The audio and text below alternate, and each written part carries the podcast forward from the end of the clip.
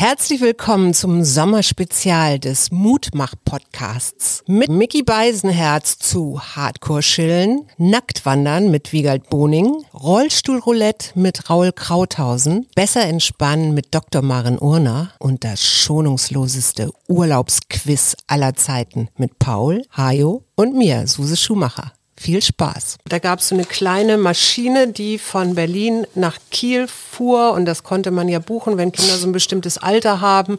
Ne? Dann können die so auch alleine Kurzstrecken fliegen. Und ich hatte dich gebeten, deine Spielzeuge selber einzupacken. Mhm. Und dann kamen wir nicht durch die Sicherheit, weil Paul seine Pistole eingepackt hatte, die zu allem Überfluss auch noch aus Metall war. Ja, es war halt eine ganz normale Glock. Und dann haben mich ne? diese Polizisten angeguckt und haben gesagt, okay, die müssen wir jetzt hier rausnehmen und sie können jetzt ihr Kind auch nicht mit runterbringen, weil irgendwer muss ja die Pistole irgendwie mitnehmen oder so. Also ich durfte dich nicht mit zum Gate bringen.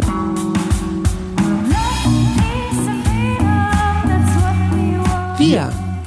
Arbeit, Leben, Liebe der Mutmach-Podcast der Berliner Morgenpost. Und da sind wir. Hier ist Folge 3 des schonungslosesten Urlaubsquizzes aller Zeiten mit Paul, Hajo und Suse. Und wir haben ja eine, einen Cliffhanger, nämlich eine Cliffhanger-Frage. Ja. Das spirituellste Erlebnis im Urlaub war für dich? Ich habe eins, ich habe eins. Also ich kann mich an Tibet erinnern, so einige Klosterbesuche, wo die Mönche einfach so gebetet haben, wo ich gemerkt habe, dass dieser Raum so erfüllt war von irgendwas, was ich nicht beschreiben kann. Hm. Dann waren wir mal zusammen beim Wahrsager. Das fand ich aber jetzt nicht so wahnsinnig spirituell. Aber das war auch ein Mönch, ne? Und ein Astrologe. Ja, aber den hatten sie rausgeschmissen, weil er außerklösterlich ein Kind gezeugt hatte. Das war wohl oh. nicht so angesagt. Das war in Bhutan. Mach du mal, ich überlege noch. Ich hatte ein Erlebnis, was mir jetzt so spontan einfällt, das war auch in meinem Zypernurlaub mit meinen drei Freundinnen. Da war ich ähm, so ein bisschen verliebt in so einen jungen Deutschen, es war nicht Stefan. Und der hat mich so ziemlich kalt abserviert. Und da habe ich am Strand gesessen und du musst dir vorstellen, du sitzt da zwischen lauter jungen Menschen und der war natürlich auch da und flirtete irgendeine neue junge Frau an. Mhm. Und mir ging es irgendwie ganz blöd. Und dann habe ich da gesessen und so innerlich gebetet und gesagt, oh bitte, ich möchte dieses Gefühl nicht, ähm, bitte, bitte, lieber Gott, mach. Und dann war plötzlich, hatte ich so das Gefühl, ich bin, werde so richtig warm durchströmt. Mhm. Und dann war das auf einmal weg. Mhm. So. Und das lag nicht am Raki oder was? Nein, nein, nein, da war der Alkohol noch, war noch gar nicht rumgereicht. Paul? Rumgereicht, haha, der Alkohol. Autounfall Neuseeland an Silvester. Spirituell? Mhm. Oh, mir ist auch was eingefallen. Ja. Danach einfach aus so einem Autowrack zu klettern, sich einmal seine Mitreisenden anzugucken, sich selbst anzugucken, an sich herunterzugucken, zurück zur Straße zu gucken und sich zu denken, Mann, Mann, Mann, das ist gerade echt passiert. Aber kannst du den Unfall nochmal beschreiben? Das ist wirklich passiert. Naja, also es war Silvester, wir hatten unser Tagewerk hinter uns gebracht, äh, den Van voller Alkohol geladen und wollten uns auf einem öffentlichen Parkplatz in der nächsten größeren Stadt einrichten und dort dann in der Stadt mit den Jugendlichen der Stadt irgendwie feiern. Und das mhm. waren bestimmt anderthalb Stunden Fahrt. Und wir kamen auf einer kleinen, auf einem zweispurigen Highway mitten im Nirgendwo, kamen wir durch eine sehr, sehr hügelige, bergige, bergigen Abschnitt dieses Highways und wir sind von der Straße runter auf eine kleine Schotterpiste neben der Straße. James, der Fahrer, hieß mhm. James Cook, war aber Deutscher mhm. und sprach nicht so gutes Englisch. Deshalb war James so der Schicksalsgenosse, Cook, den wir. C-O-O? C-U-C-K. C-U-C-K. Der hieß James okay. Cook und ja, okay, super Kerl. Auf jeden Fall, James war derjenige mit Führerschein und hatte ein tierisch schlechtes Gewissen, weil dieser Van schon sehr, sehr alt war und wir so eine Kolonne von Autos hinter uns hatten und James sich die ganze Zeit dachte, Mann, die wollen ja auch alle zu ihren Partys und wir Klar. halten die hier total auf. Also ging James, fuhr James von der Straße runter auf eine Schotterpiste. Die Autos fuhren an uns vorbei, oben auf dem Hügel drauf.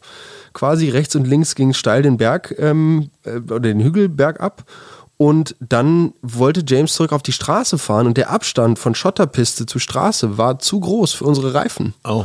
So, und die kamen einfach nicht auf den Abstand klar und Ja. deshalb gerieten wir dann quasi im seitlichen wieder auf die Straße auffahren ins Kippen Ach Quatsch. und sind dann, haben uns dann runter überschlagen, den Berg.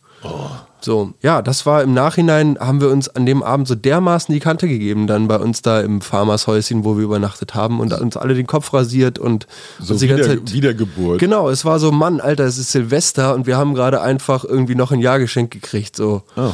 Ja. Ich kann mich erinnern, ich war tatsächlich in Pune als junger Journalist und, und da war der Bhagwan noch lebendig und hielt eine Lecture und ich wurde dann als der Neue tatsächlich nach vorne geführt und der drückte mir so seinen, seinen Daumen auf die Stirn. Das war mir in dem Moment irgendwie gar nicht so richtig klar, dass das jetzt für viele Menschen was Besonderes gewesen wäre. Das war so nachträglich spirituelles Erleben für mich. Jetzt ihr. Der schönste Urlaub aller Zeiten. Boah. Das ist echt schwierig, die Frage. Spontan würde ich sagen, letztes Jahr Sardinien. Der war sehr schön, der war auch sehr, der war sehr toll, so generell von der Urlaubsqualität her, fand ich. Auch, dass wir so sardischen Weißwein danach, wo wir uns so zu dritt in die Augen geguckt haben und gesagt haben, ja, das ist doch echt lecker. Und der schmeckte interessanterweise auch in Deutschland. Das wollte ich zu dem Rezina-Effekt genau sagen. Der sardische Weißwein schmeckt halt auch immer noch zu Hause. Was nicht der Qualitätsbeweis ist. Also ich hatte so einige Urlaube als Student. Einer war in, in Thailand, Malaysia und Indonesien, wo ich wirklich drei Monate alleine unterwegs war. Und immer wieder, je nachdem, in welchem Gasthaus du bist und so immer wieder mit neuen Leuten connected habe. Und ich hatte das Gefühl, so ganz viel neue Ideen oder sowas zu kriegen. Ich finde, Alleinreisen hat was für sich. Mag, ich, mag ich sehr gerne. Der schönste Familienurlaub Irland. Irland hatten, es gab einen, der war so saumäßig verregnet. Wir hatten Ja. vier Wochen geplant, da warst du noch relativ klein. Da haben wir allen Ernstes am Flughafen Cork geguckt, ob es irgendwie zehn Tage Kanaren zum Sonderpreis gibt, einfach um dem irischen Regen zu entfliehen. Dann haben wir aber den irischen Whisky kennengelernt. Den kannten wir Warmen vorher Whisky. Und dann ging's.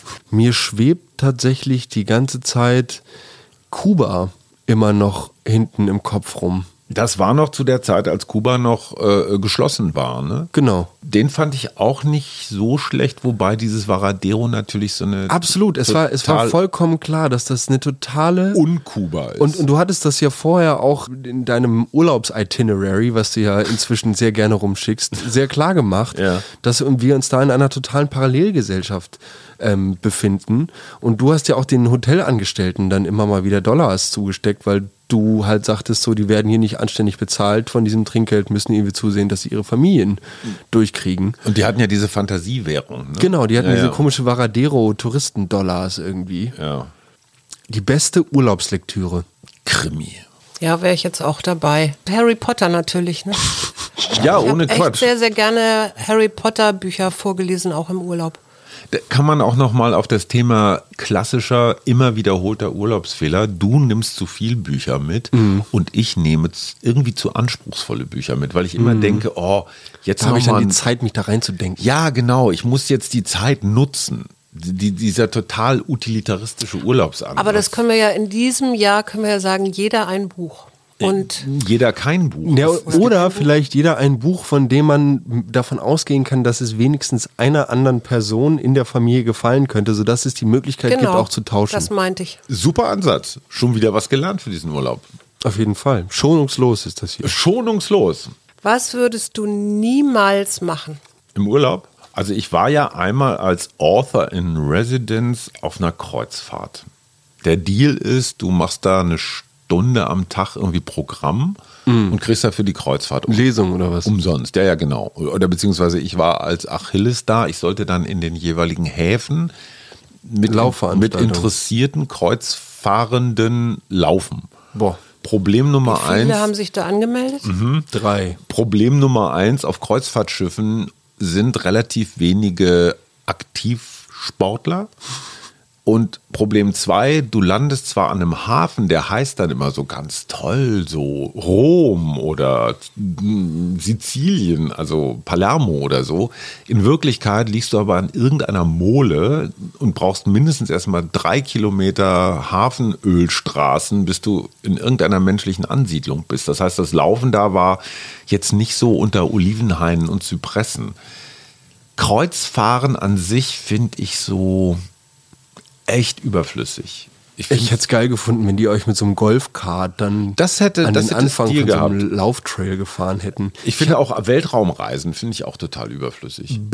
Binnenkreuzfahrt. Flusskreuzfahrt. Alter, da habe ich mal Bock drauf. Meinst du ernst? Ja, das will ich, also sowas, das ist so, ab- also für mich ist die Kreuzfahrt per se schon extrem absurd. Ja. Und auch so die Vorstellung von diesem schwimmenden, riesigen Konsumtempel. Ja. Total. Und deshalb die Binnenkreuzfahrt als absolute, Gipfel. genau. Aber könntest du absoluter sagen, Gipfel. welcher Fluss? weiß ich nicht, Rhein, Donau, Rhein, irgendwie sowas. Also Donau finde ich auch schon ganz gut, weil Wien ist dann nochmal der Gipfel von, von so einer Flusskreuzfahrt, oder? Dann, Der Gipfel. Ja. Suse? Ich glaube, Bungee-Jumpen von irgendeiner Klippe oder irgendwie solche Urlaub. Sachen. Naja, was du, es kann ja auch was sein, was du im Urlaub ähm, nicht gerne oder niemals machen würdest. nee, das kann nicht sein. Das war okay, nicht das die war Frage. meine die Frage. Frage. Also ich habe die jetzt neu interpretiert. Verstehe. Ja. Aber welchen Urlaub würdest du nie machen? Nee, ich würde tatsächlich nie auf ein Kreuzfahrtschiff gehen. Das könnte ich schon mit meinem, mit meinem ökologischen Verständnis nicht. Du würdest auch nie auf einen Fahrradurlaub gehen. Waren wir doch schon. Mit Ja, ja du- du bist Ja, durch die Auto Bretagne nebenher gefahren. Ach so, stimmt.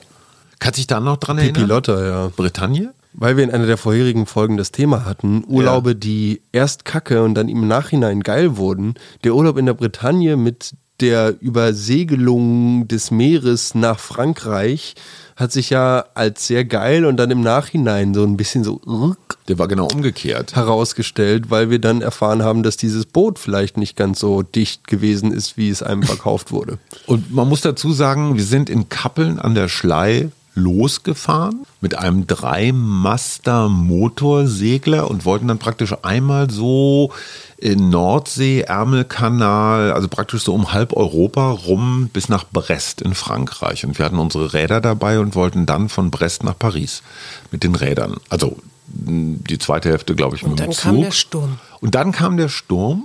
Also wenn es darum geht, so Schiss gehabt, gut, dass du mich dran erinnerst, habe ich echt verdrängt. Dieser Sturm war ein Orkan, Elf Windstärken. Elf Windstärken. Du hast stoisch wie ein Zen-Mönch in der Koje gelegen und bist immer von links nach rechts gerollt. Weil und du ja noch neun oder sowas und du warst noch relativ Ja, ich habe irgendwas klein, ne? gelesen. Ich hab Harry mich dann- Potter hast du gelesen. Genau, ich bin dann auch ein paar Mal irgendwie rausgegangen, habe in der Küche dann gesehen, dass irgendwer versucht hat, so, der so selbst seitlich vom Boden abhob, weil das Schiff so Genau. irgendwelche Töpfe Ja. Ja, festzuhalten. die habe ich ja, so. die habe ich festgezogen. Die Genau. habe ich festgemacht. Und es kam oben aus dieser kleinen Luke kam immer mal so Wasser, die die Treppe, diese Holztreppe Genau. runtergeplattert. Und die halbe so. Crew, die halbe Crew war grün im Gesicht und seekrank. Und ich habe Tee serviert. Und ich habe zum ersten Mal fliegendes Wasser erlebt. Das heißt, du weißt nicht mehr, wo oben oder unten ist. Du bist wie in einer Waschmaschine. Und dieser, wie hieß er noch, der Typ, der da acht, Hartmut? Nee, nee, nee. Hartmut. Hartwig. Hartwig. Hartwig. Von der Sparkasse irgendwo im, in Recklinghausen. Nee, nee, Nee, Hartwig nee, war du der meinst- Kapitän. Ja. Hartwig war der Kapitän. Weiß ich nicht mehr, Egal. Also dieser, dieser eigentlich eher unauffällige Mensch stand wie ein, wie Jack Sparrow acht Stunden lang am Steuerrad und war da gar nicht mehr wegzukriegen. Der Es wurde ihm ein Kurs genannt und am Ende haben wir ihn da losgeeist. wir, haben, ihn- wir haben ihn wieder aufgetaut Ja. hinterher. Mir fällt da tatsächlich auch noch ein wirklich Schreckensmoment ein, weil ich weiß, ich kam raus, ich glaube, ich wollte Tee. Du bist unter so eine Bank gerutscht. Ja, das auch. Ich habe mir dabei das Knie ver verdreht. Aber nee, ich, ich brachte Tee raus und guckte so und diese Wellen, Be- Berge und Täler, wo du dann gar nicht mehr, Mhm. also wo du wirklich das Gefühl hast, es ist eine Nussschale da, auf der Und du das gerade Ding war stehst. groß, ne? Und dann tutete es auf einmal Ja. ohrenbetäubend. Ja. Und da fuhr nur so ganz knapp an uns vorbei so ein riesen weiß nicht, Tankschiff, keine Ahnung, was es war. Es war auf jeden Fall ein riesengroßes Schiff und ich habe nur gedacht, oh Gott, Und jetzt lösen wir das Geheimnis auf. wenig später ist genau dieses Schiff, was da im Orkan von links nach rechts geworfen wurde, in Dänemark, glaube ich, stillgelegt, also im Hafen an, an den Haken genommen worden, weil Schweißnähte offenbar nicht mehr so ganz knusper waren. Das Schiff war knapp 100 Jahre, also 80 Jahre alt oder sowas. Mhm. Und wir dachten nur, boah, scheiße, gut, dass die Schweißnaht das im, im Orkan noch so nicht gemerkt hat. Und da hat uns doch dieses gigantische französische Kriegsschiff reingezogen in den Hafen, weil wir gar nicht reingekommen wären. Die ersten Ferien, an die du dich erinnern kannst. Ameland, holländische Insel. Oh. Ich finde das schwierig, weil mir fallen da immer nur Fotos zu ein. Ja, aber du. Also Fotos auf Tatschelling, wo ich auf einem Pony reiten darf und Geil. geführt werde und super glücklich bin, weil ich endlich mal auf einem Pferd sitzen darf. Mit drei oder so, denke ich. Ja, meine ersten Urlaubserfahrungen sind tatsächlich Erinnerungen an Oma und Opa. Kiel. In Kronzhagen. Für mich, das war raus, das war weg von euch tatsächlich. Mhm. Urlaub also. Mhm. Und das war eine völlig neue Umgebung, aber halt auch Familie, also irgendwo auch geborgen. Und du durftest Dinge, die du zu Hause nicht durftest? Ging. Also so Ich habe ein paar Mal, ich habe da echt so, zum Beispiel habe ich einmal, ähm, habe ich so eine Kaugummipackung bei Opa im Schrank gefunden. Und dann echt, als, als ob es da so eine Spur gegeben hätte, gab es dann im Haus so mehrere Kaugummipackungen. Und die Spur führte so vom Arbeitszimmer oben in den Keller. So, und dann fand ich im Keller ein, eine, also quasi, Opa hatte halt einen Vorratspack gekauft. Ah. Da waren dann halt so zwölf ganze Kaugummipackungen mit jeweils, weiß ich nicht, zehn, zwölf Strips drin. Und ich, Ach, noch die guten Streifen so einzeln. Genau, genau, genau, ah. genau, genau, so Wrigley's oder sowas. Ah. Und ich habe mir dann halt echt einfach wie so ein Vollnapp ein Kaugummi nach dem anderen reingestopft bis ich so einen gigantischen Kaugummiball im Mund hatte. So. Und dann hat Opa mich immer gefunden und ich hatte halt irgendwie, keine Ahnung, von zwölf Kaugummipackungen bestimmt acht platt gemacht oder so. Super. Ja. Und wie haben sie reagiert? Fand er nicht so gut. Okay. Aber, aber mehr so, weil es halt einfach eine blöde Aktion war. Und das sehe ich auch ein, weil was will ich mit so einem riesen Kaugummiball? In Den konnte auch niemand mehr kauen oder Eben so. wollte ich gerade sagen, das ist dann auch anstrengend für die kriegst, doch, doch gar nicht mehr raus dann irgendwann, ne? Ja, Maulsperre. Also bei uns war das Ameland, das war natürlich wieder so ein Eisenbahner-Erholungsheim. Und ich kann mich an so eine Bank erinnern, die vor diesem geduckten Haus stand und da saß eine Schweizerin, vielleicht 15, 16, klassischer Backfisch und sprach mit diesem, wie ich damals fand, sehr sexy Schweizer Akzent mhm. und hatte auch sowas, ja, wie du früher auch, Suse, also so Rosi Mittermeier, Marianne Rosenberg, also so Frauen mit dunklen Haaren, die irgendwie sexy sind. Sowas hatte die auch. Damals, früher hast du gesagt? Ich bin ja aber empört. Nein, nein, nein, nein, nein. Also, also ich war auf jeden Fall unsterblich verliebt in dieses, ähm, in, in, in dieses Schweizer Frauenzimmer und gleichzeitig war es unglaublich traumatisch, weil ich meinen Lieblingsaffen, so eine Handpuppe, die hieß Joko von Steif tatsächlich. Die gibt es ja auch noch. Hab, nee, das ist eben, das ist der das Nachfolger. Ist Ach so, das, das ist, der, ist Nachfolger. der Nachfolger, weil ich nämlich diesen kleinen Affen am Eis stand, weil ich so scharf aufs Eis war, irgendwie habe liegen lassen. Und fünf Minuten später wieder hingekommen bin, als ich es gemerkt habe, da war der weg. Und da sagte der Eisverkäufer, ja, den hat so ein anderer Junge mitgenommen. Mm. Oh. Und da, das war mein einziger Freund als Kind und das hat mich sehr getroffen. Was mir bei Paul noch einfällt, als Opa und Oma Urlaub machen. Und irgendwann wollte ich, da gab es so eine kleine Maschine, die von Berlin nach Kiel fuhr. Und das konnte man ja buchen, wenn Kinder so ein bestimmtes Alter haben, ne, dann können die so auch alleine Kurzstrecken fliegen. Und ich hatte dich gebeten, deine Spielzeuge selber einzupacken. Mhm. und dann kamen wir nicht durch die Sicherheit, weil Paul seine Pistole eingepackt hatte, die zu allem Überfluss auch noch aus Metall war. Also nicht nur so Plastik, sondern Metall. Ja, es war halt eine ganz normale Glock. Und dann haben mich ne? diese Polizisten angeguckt und haben gesagt, okay, die müssen wir jetzt hier rausnehmen und sie können jetzt ihr Kind auch nicht mit runterbringen, weil irgendwer muss ja die Pistole irgendwie mitnehmen oder so. Also ich durfte dich nicht mit zum Gate bringen, das war... Hier, geile Frage. Welchen Promi hast du zufällig im Urlaub getroffen? Wir waren uns doch super sicher, dass in Sardinien da irgendwas läuft und dass das irgendein, äh, irgendein berühmter Typ da war, der auf dieser Fähre auch die ganze Zeit und so. Aber Ach, wir der. haben nie rausgekriegt, was es war. Lustig, dass auch du jetzt gerade lustig, dass du jetzt gerade auch so an Schiffe denkst, weil mir fiel als allererstes ein die Abramowitsch-Yacht. Also diese, die Oh, liegt ja. doch im Hamburger Hafen, ist die doch gerade beschlagnahmt. Die Oktopus? Aber als ich, ja, die Oktopus ist was anderes. Das, Ah. Nein, nein, das, das Boot, das ich meine, ist so ein wirklich so ein Hightech, sonst wie tolle Yacht. Ich weiß nicht, wie die heißt. Und ich fuhr mit Fritz nach Helgoland auf der Fähre und da fuhr die an uns vorbei. Und das war natürlich äh, für, also, Also ich habe Abramowitsch selber natürlich nicht gesehen, aber äh, Du hast ihn gespürt. ich habe ihn gespürt. Ja. Ich kann mich erinnern, dass wir mal gemeinsam auf einem Kanu-Trip waren, Suse und ich, da war Paul noch nicht geboren.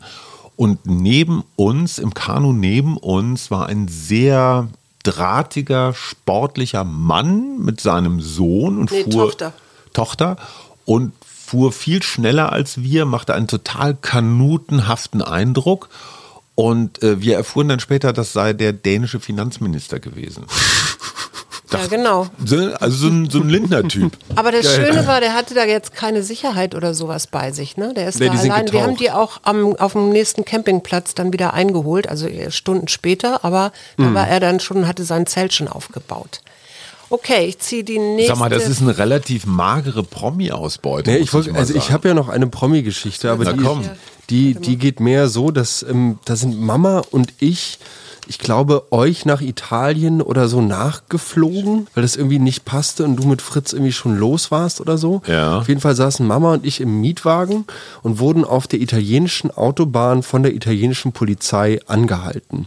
Mhm. Und Mama reichte ihren deutschen Führerschein raus und der Beamte las nur vor Schumacher, ey. Ja. So und Michele. lachte, Ja. lachte kurz und gab Mama den Führerschein zurück und alles war Paletti. Okay, also wir waren in dem Fall die, Die Promis, Promis. weil die dachten, ihr Die seid Angenommenen. Ralf und Corinne. Ja, vielleicht fanden sie es auch einfach nur lustig. In welchem Land hast du dich so wohl gefühlt, dass du das Gefühl hattest, du hast das schon immer gelebt?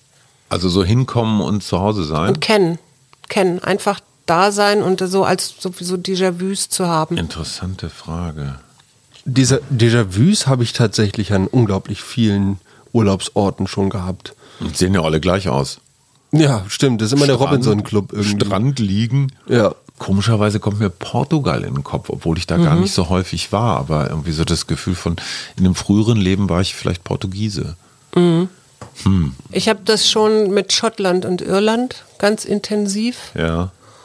und äh, aber auch so mit, ich weiß nicht, ob es Israel ist, aber irgendwie unten in diesem. Aber, aber die Frage ist ja, du kommst da jetzt zum x-ten Mal hin und fühlst dich zu Hause, weil du es schon kennst. Nee, nee, nee, Oder sondern du kommst, das ganz- erste ganz Mal hin und ja, du kommst ganz neu hin und hast das Gefühl, du, du weißt Hm. hier schon, wie das alles läuft. Ich kann die Frage umgedreht beantworten. Ich kann sagen, dass die Male, die ich bis jetzt in Amerika war, ich glaube, ich dort immer das größte Touristenfeeling hatte oder mich so am most alienated gefühlt habe in Amerika. am In den Ver- fremdesten? ja, in, in den Vereinigten Staaten von Amerika tatsächlich. Das ist total interessant, weil ich war ja jetzt mit Fritz diese Ostern in Amerika und ich hatte das zum ersten Mal auch.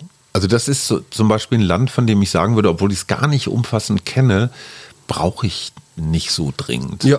Ganz, ganz komisch. Also ich will gar kein Anti-Amerikanist sein, aber irgendwie reizt es mich nicht mehr. Also der, der Sexappeal von früher, so boah, neu und kreativ und so, der ist total weg. Aber äh, kannst du das irgendwie festmachen, woran das liegt? Boah, ich, ich habe, also entweder ich habe mich verändert oder Amerika hat sich verändert oder wir haben uns beide verändert, Ich wahrscheinlich. würde sagen, das, ja. ähm, vielleicht ist es auch so diese, dieses Gefühl, dass da immer irgendwie Donald Trump so hinter jeder Mülltonne rausguckt. Rausguckt, ja. Dieses wahnsinnig polarisierte, dieser, ich meine, klar, die Schere zwischen Arm und Reich hast du auch in Südamerika oder in Asien oder sowas. Aber das Gefühl, dass es nicht mehr besser wird. Ne? Und dieses, dieses Wir werden immer besser versprechen, das hatten die Amis mal und eigentlich gibt es das nicht so. Hast du mal die totale Einsamkeit erlebt? Im Urlaub ist jetzt, doch, habe ich. Sag. Tatsächlich, Neuseeland. Neuseeland auch wieder, aber mh, auch blöd, ich hole jetzt nicht zu weit aus. Letzten Endes habe ich mich wie das fünfte Rad am Wagen gefühlt, weil wir zu dritt reisten und sich beide mit, meine beiden Mitreisenden unsterblich ineinander verliebt hatten. Und ich natürlich, weil das das einzige, die einzige Form des irgendwo Nächtigens war, der Van, der gemeinsam geführte. Ja. Und da habe ich dann irgendwann von mir aus, da habe ich mich dann tatsächlich in dieser Dreier-Kombo irgendwann einsam gefühlt. Da habe ich mich dann ganz bewusst in die Einsamkeit begeben und habe gesagt, ich lasse euch jetzt hier einen Monat lang diesen Van und verziehe mich irgendwo hin, ähm, weil mir das, glaube ich, gerade besser tut, als in eurer Gesellschaft hier als Dritter zu sein. Darf ich mal die indiskrete Frage stellen? Gab es irgendwelche Bestrebungen oder Ansätze, wenn man schon zu dritt unterwegs ist, dann konsequenterweise gleich ein Dreiecksverhältnis draus zu machen? Nein, Okay. Bei dir, Suse? Also, dass ich mich so richtig einsam gefühlt habe. Ich glaube tatsächlich eher so, das sind ja, ich fühl, finde ja, Workshops sind auch manchmal so kleine Urlaube. Ja. Und in Momenten, wo ich das Gefühl hatte, ich kann mich nicht verständlich machen. Ja. Also jetzt sprachlich nicht oder? Ja, entweder sprachlich oder so das Gefühl hatte, ich passe da irgendwie nicht in die Gruppe rein, wo ich heute weiß, das sind natürlich alles irgendwie meine Kopfgeburten oder so. Aber da hatte ich dann das Gefühl, ich bin hier irgendwie falsch, also so komplett. Und das war dann letztendlich auch das Gefühl von Einsamsein. Also ich kenne so Momente auf dem Rennrad, wenn es geregnet hat und dann am besten noch Wind schön die kalten Textilien auf die Haut drückt und du weißt, du hast jetzt noch anderthalb Stunden vor dir bis zur nächsten Zivilisation. Das finde ich auch sehr, sehr einsam. Das ist aber dann mehr so ein Überwindungsding. Komm, letzte. für diese Folge. Welche Musik brauchst du im Urlaub? Ah, gute Frage. Brauchst du lokale Musik oder brauchst du eher mitgebrachte Musik? Oh, ich hab, bin gerade wieder auf so einem Henry Mancini Ah, Filmmusiktrip und Ja. der macht unglaublich tolle Autofahr und währenddessen die Hand so durch den Fahrtwind Gleitmusik. was war dein bester Road-Movie-Urlaub? Amerika war schon ziemlich gut damals mit dir. Das Ja. war schon so Roadmovie-mäßig, war da schon, hat er schon eine ganze Menge Material geliefert auf jeden Fall. Und da saßen wir auch einfach viel im Auto. Suse, Musik? Ich habe ja immer meine Spotify-Lieblingsmusik dabei und die ist inzwischen so umfangreich, dass ich immer irgendwas finde, auch so von, weiß ich nicht, vor ein paar Jahren oder so, wo ich mich dann wieder so richtig freuen kann. Und dann natürlich echt viel Local-Musik. Ich finde das ja auch überraschend, egal ob wir in der Wüste waren oder irgendwo auf dem Balkan oder in, in der Karibik, in dem Moment, wo die Leute ihre eigene Musik machen, die passt meistens irgendwie in die Gegend. Also Ja, Komisch, genau. ne? Ja, nee, kann ja auch sein, dass das so von mir eingebildet ist, aber, aber das ist zum Teil echt groovy. Was ist deine Musik, die du mit Urlaub, so Familienurlaub verbindest? Oh, Tina Riwen. Tina Riwen, du? Bei mir Kruder und Dorfmeister. Oh, ich ja. weiß nur, wie, wie häufig wir die durchgehört haben, DJ Kicks. Ja, bin ich, bin ich auch dabei. Also fällt mir jetzt. Und äh, hier Coldplay. Coldplay, stimmt. Wir schrecken auch von nichts zurück. Ja. Das war die dritte Folge des ultimativsten, schonungslosesten Urlaubs. Und in der nächsten Folge beantworten wir die Frage. Ähm, wir hätten als Cliffhanger, was gehört für dich außer Zahnbürste, Kondome und Klamotten in jedes Urlaubsgepäck? Okay, die ist ein bisschen langweilig. Ich versuche mal eine Ist doch andere. nicht langweilig. Ne, wir können sie alle beantworten. Was war früher besser an den Ferien als heute? Ja, da hätte ich jetzt schon beantwortet. Tschüss! Wir, Arbeit, Leben, Liebe. der Mutmach-Podcast der Berliner Morgenpost.